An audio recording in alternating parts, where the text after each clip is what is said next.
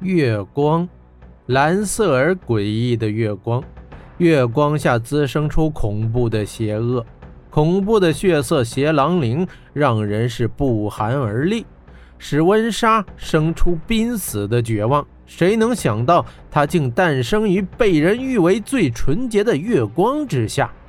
自古观月闻寂寥，谁能轻抚明月梢？莫说轻抚月梢。人类对于头顶这方明月，除了看到动作之外，简直什么都做不了。可却有人用刀劈开了月亮。刀，来自某人手中的刀，来自神霄手中的刀，来自霍真手中的刀。一道彗星直直划过蓝月，那蓝月竟被劈开，随即化作三道蓝光消失了。那不是彗星。那是霍真的气炼刀，抬头仰望的温莎已经是惊得呆住了。霍真竟劈开了月亮，霍真心如明镜，月光又岂能被劈碎？这蓝月并非真的月亮，它是由敌人的邪法所造就的幻象结晶。不但嗜血银狼的力量来源于它，这可怕的难以胜数的邪狼灵更是由它所生。霍真从未想到，他的对手竟有如此强大的邪法。蓝月正是邪法之关键。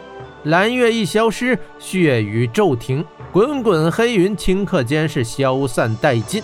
阳光已经洒下，邪法被破，阳光变洒。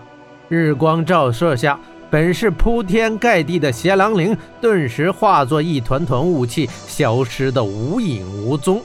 剩余为数不多的银狼，双眼中的蓝火灭息，他们的力量已经被剥夺。没有蓝月，他们便丧失了战斗能力，一个个瘫软在地面上，不停地抽搐着。骑士们憎恨这些银狼，有很多战友被他们所杀。有的骑士举起长刀，朝地面上的银狼砍去。住手！温莎赶至拦下他。等一等，你们看。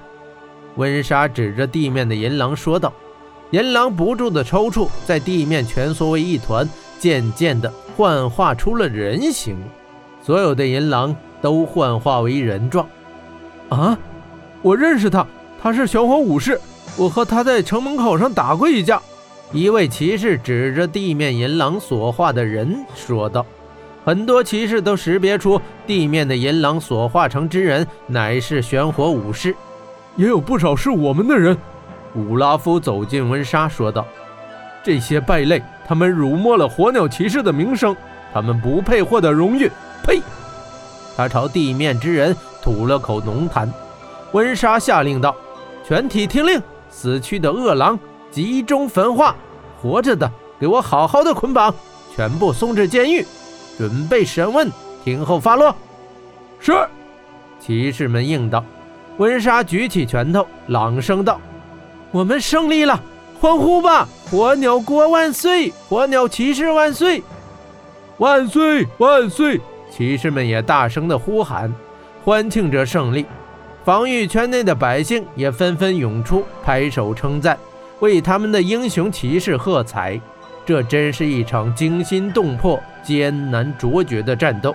这胜利属实来之不易，值得庆贺。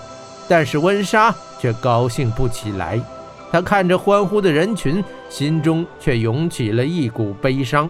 虽取得胜利，但这是用鲜血和牺牲换来的，这代价未免太大。